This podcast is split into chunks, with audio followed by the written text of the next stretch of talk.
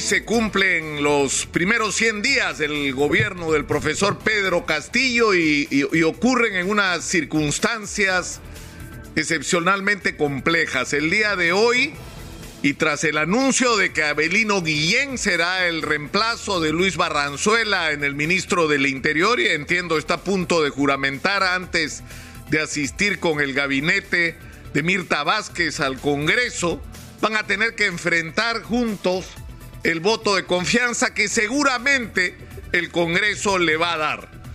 Pero a los 100 días, yo creo que el balance general es de insatisfacción. Es decir, vamos 100 días de gobierno y la sensación es que todo esto todavía no empieza. Pese a que han ocurrido cosas importantes. Es decir, se ha avanzado en la vacunación contra el coronavirus gracias a que se ha sabido rescatar las cosas buenas que se hicieron durante la gestión de Francisco Sagasti después de la catástrofe que nos dejó Martín Vizcarra de cero vacunas y cero contratos. Y cuando tendríamos que estar concentrados todos, sobre todo después de las noticias de las últimas semanas y días, de las últimas dos semanas y sobre todo de ayer, que ya se puede vacunar a niños desde los 5 años y que esto es seguro. Es decir, nuestra primera tarea debería ser que todos en el Perú, los mayores de 5 años, estén vacunados contra el coronavirus porque nuestro sistema de salud está en un estado tan catastrófico que no podríamos soportar una tercera ola. Que nuestra única manera de protegernos, más que en cualquier otro país, es estar la mayor cantidad de personas vacunadas. Ahora, el problema cuál es? Pese a que hay méritos como este, lo que ha ocurrido desde mi modesta opinión es que no termina el presidente Castillo de articular el balance adecuado de lo que ha ocurrido en el Perú con su elección.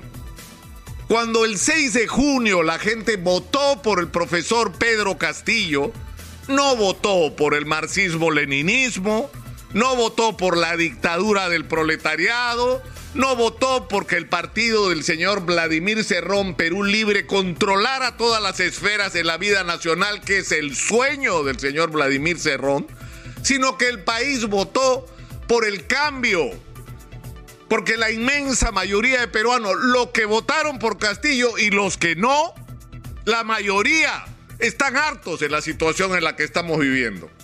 El país entero quiere que las cosas cambien, que salgamos de esta absurda paradoja que hemos estado viviendo de ser un país que es mostrado como modelo por sus índices de crecimiento macroeconómico y donde millones de personas no tienen agua potable o viven en condiciones absolutamente miserables pegados a los cerros donde el empleo es absolutamente precario, donde más del 70% de la población si no trabaja hoy no come mañana, donde no hay ningún proyecto nacional de desarrollo, donde la precariedad es la característica de la vida de la inmensa mayoría de peruanos. 900 mil personas dedicadas actividades como la venta ambulatoria, 900 mil mototaxistas, medio millón de cocaleros informales. ¿Quién sabe cuántos mineros ilegales viviendo en condiciones absolutamente miserables porque los que se llevan la plata son los que legalizan el oro y lo exportan? A ellos les queda el sencillo para sobrevivir. Esa es la situación de la inmensa mayoría de peruanos. Entonces la gente quiere que eso cambie. Y eso lo ha expresado en el voto por el profesor Castillo, pero la gente quiere un cambio para adelante, no un salto para atrás. Es decir, la gente no quiere, y acá creo que lo hemos resumido con una frase que expresa realmente nuestro reto. No podemos pasar a ser un país que crece y reparte mal, a ser un país, a ser un país donde no hay nada que repartir porque hicimos las cosas incorrectamente. Es decir, ¿cuál es el reto que tiene el presidente Pedro Castillo? El reto de producir en el Perú los cambios que se necesitan sin que esto signifique un retroceso, es decir, rescatando lo que está bien y corrigiendo todo lo que está mal. Entonces, ¿cuáles son las tareas urgentes? Primero, la pandemia. Es lo más urgente de todo, vacunar a todo el mundo y destinar la mayor cantidad de recursos para iniciar lo que será un largo proceso de reconstrucción del sistema de salud que más de 30 años de ineficiencia, abandono y responsabilidad han dejado en una situación catastrófica. En segundo lugar, hay que regresar de manera responsable a clases, tomando todos los cuidados, por supuesto, sin forzar a nadie a hacer nada contra su voluntad, pero no podemos permitir que nuestros chicos sigan perdiendo años de sus vidas.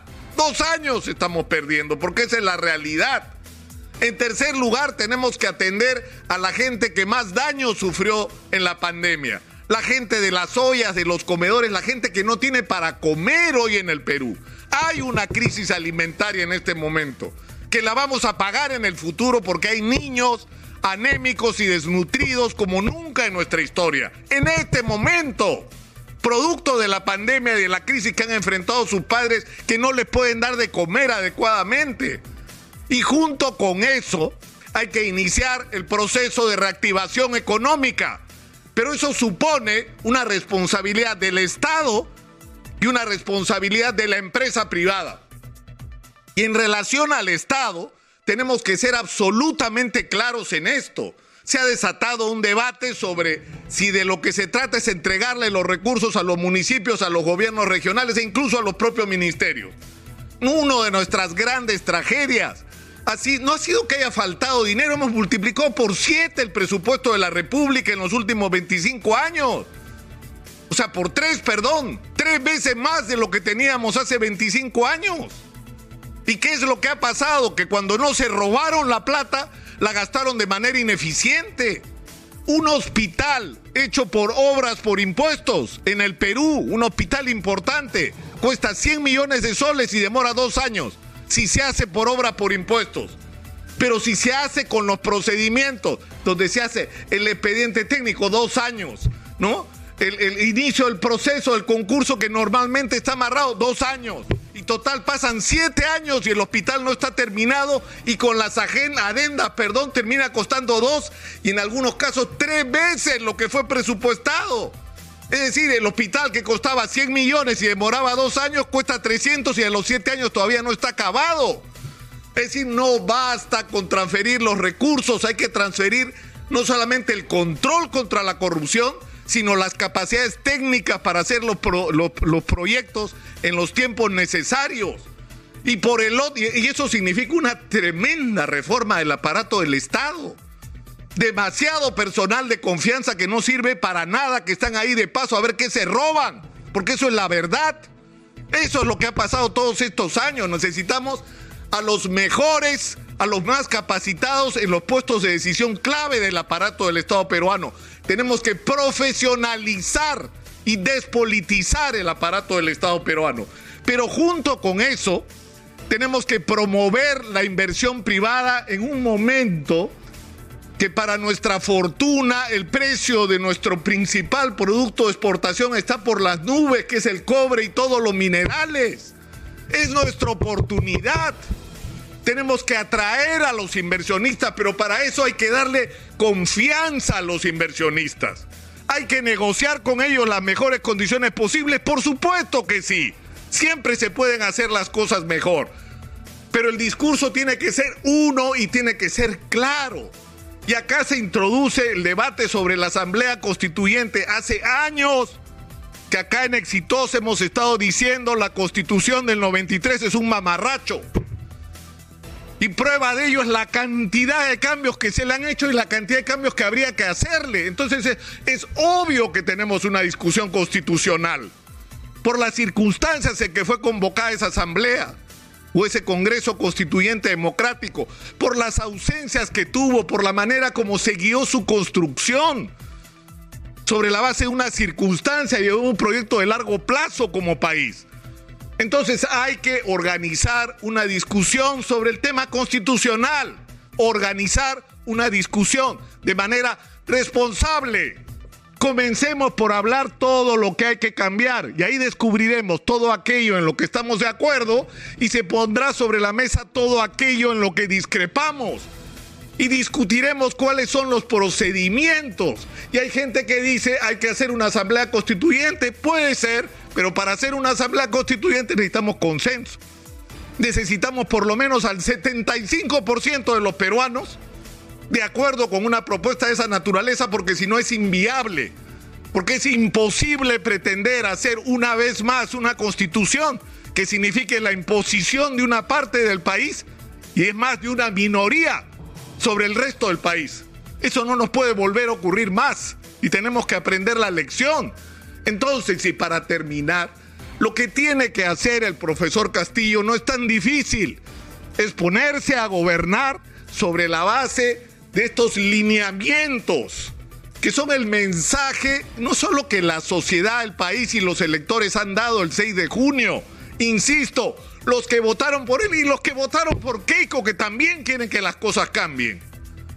Pero tiene que haber una definición clara y que esto tiene que corresponder con la gente de la que se acompaña el presidente, que tiene que ser gente que acompañe su proyecto este proyecto de cambiar con responsabilidad las cosas en el Perú para bien de los ciudadanos.